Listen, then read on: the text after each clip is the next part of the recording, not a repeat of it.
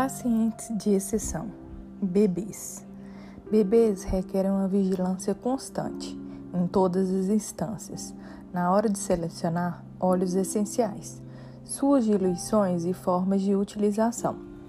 De maneira geral, os óleos essenciais ricos em cetonas e em óxidos terpênicos estarão descartados de qualquer protocolos de cuidados com bebês menores de 30 meses.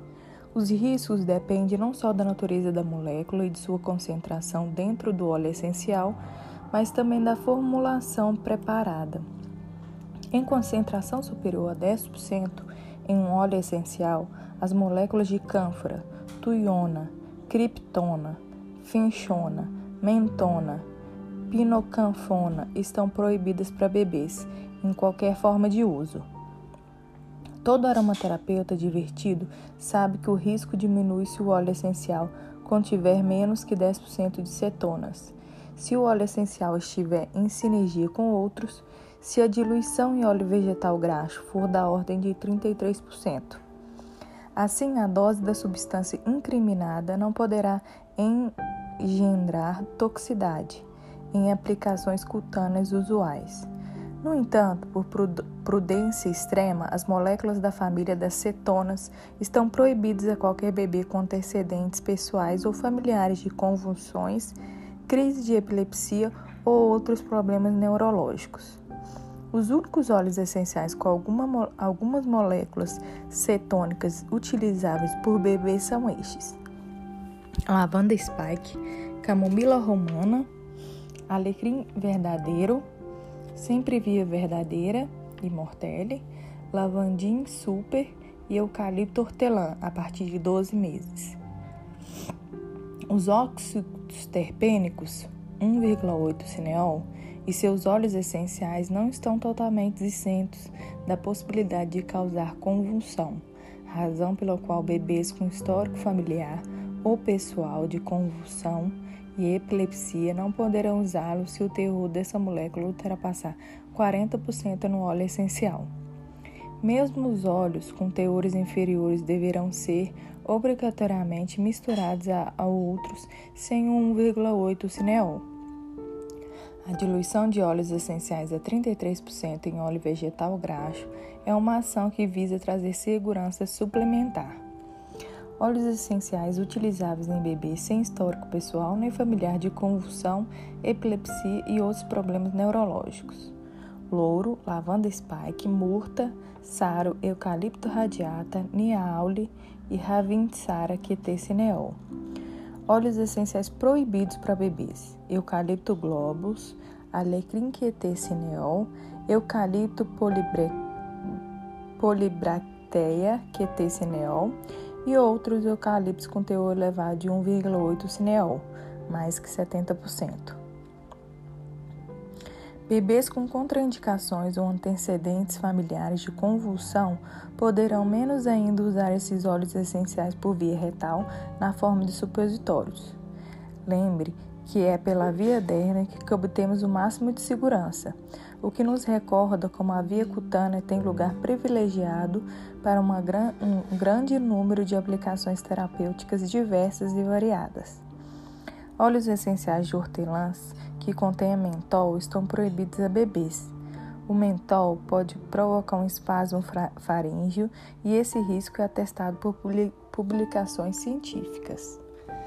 Gestantes. A gravidez é um período da vida da mulher para cujos sintomas e doenças típicas a aromaterapia pode oferecer recursos. O interesse por tratamentos naturais para esse período tem crescido, sobretudo porque muitos medicamentos são justamente proibidos durante toda a gravidez. Contudo, ainda que os óleos essenciais sejam maravilhosos recursos terapêuticos para a gestação, é obrigatório seguir à risca as diretrizes de segurança apresentadas a seguir. Nos três primeiros três meses de gravidez, não ingerir nenhum óleo essencial, exceções apenas com prescrições médicas. Jamais aplicar óleos essenciais na cintura abdominal, abdômen, parte inferior das costas. Não escolher óleos essenciais que possam trazer riscos tanto para a gestante quanto para o feto, como os que contêm, os que contêm cetonas ou óxidos em teores elevados.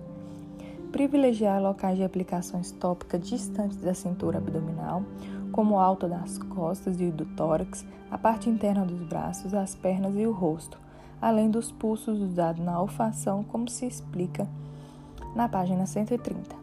A administração bucal ou sublingual é possível, mas apenas para determinados óleos essenciais em função da dosagem ser baixa em comparação com a eficácia prevista.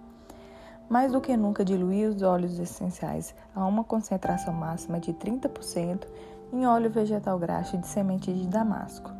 Evitar, evidentemente, os óleos essenciais cáusticos e irritativos. A partir do quarto mês de gravidez, as vias oral, bucal e sublingual podem ser usadas, desde que evitem os óleos essenciais contraindicados na gestação, como os que contêm cetonas e óxidos terpênicos. A dosagem de óleos essenciais admitidos para esses tipos de uso será estudada mais detalhadamente em relação à sua ação terapêutica. A posologia nunca ultrapassará três ou quatro vezes por dia, com duração jamais superior a sete dias. Não aplicar óleos essenciais na região da cintura abdominal. Lactantes. A amamentação é uma situação específica menos difícil de abordar do que a gravidez em si.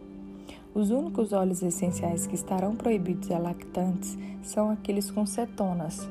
Há dois motivos para isso. De um lado, eles têm a tendência de bloquear a produção de leite materno, de outro, sua neurotoxicidade os torna arriscado que, que o bebê que está sendo amamentado, mesmo que as moléculas cetônicas estejam em quantidades ínfimas no leite. Pacientes neurologicamente afetados. Com patologias neurológicas como Parkinson, Alzheimer, convulsões e epilepsia, deve-se descartar o uso de óleos essenciais ricos em cetonas e óxidos terpênicos, em aplicação próxima de centros nervosos, inalação, olfação, administração nasal e óptica. Essas vias de administração trazem mais risco a esses pacientes quando há moléculas daquela natureza.